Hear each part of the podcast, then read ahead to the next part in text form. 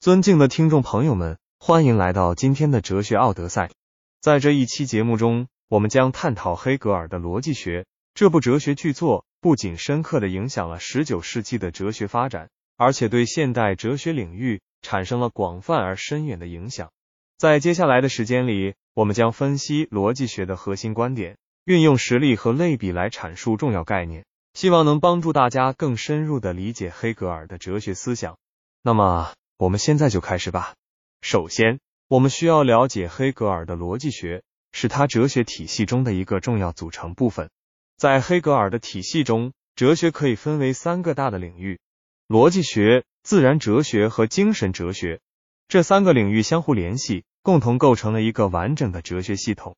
在这个系统中，逻辑学作为起始部分，探讨了思维的规律和基本原理。黑格尔的逻辑学具有很高的学术价值。他不仅将传统逻辑学的范畴扩展到了更广泛的哲学领域，还通过独特的辩证法方式揭示了世界的本质和变化过程。为了更好的理解黑格尔的辩证法，我们需要关注他的一些核心概念，如存在与本质、质与量以及矛盾统一。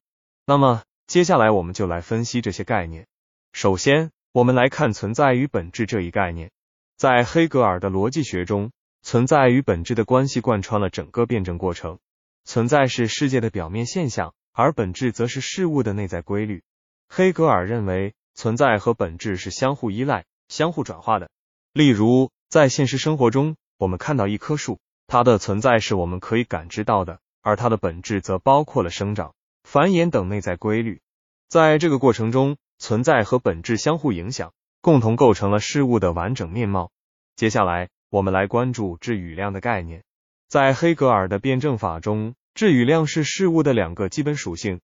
质是事物的性质，决定了事物的特征；而量是事物的规模，决定了事物的大小或多少。黑格尔认为，质与量是相互关联、相互作用的。在辩证过程中，质与量的相互转化使事物得以发展和变革。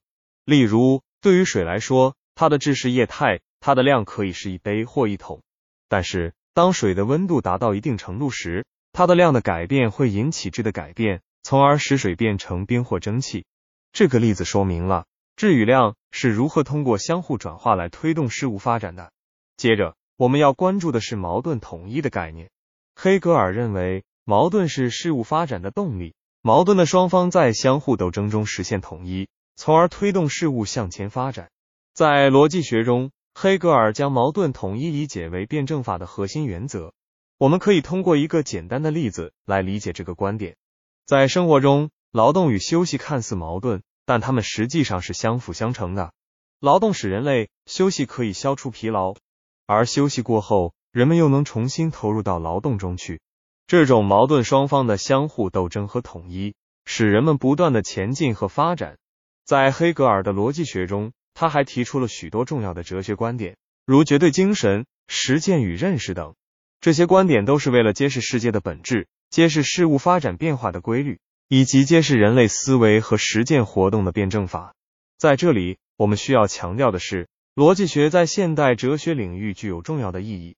它为后来的哲学家提供了一个理论框架，使他们能够更加深入的探讨世界的本质、认识论和道德伦理等问题，同时。逻辑学对于现代社会科学、艺术和人文科学等领域也具有重要的启示作用。总之，黑格尔的逻辑学是一部具有深刻哲学价值的作品。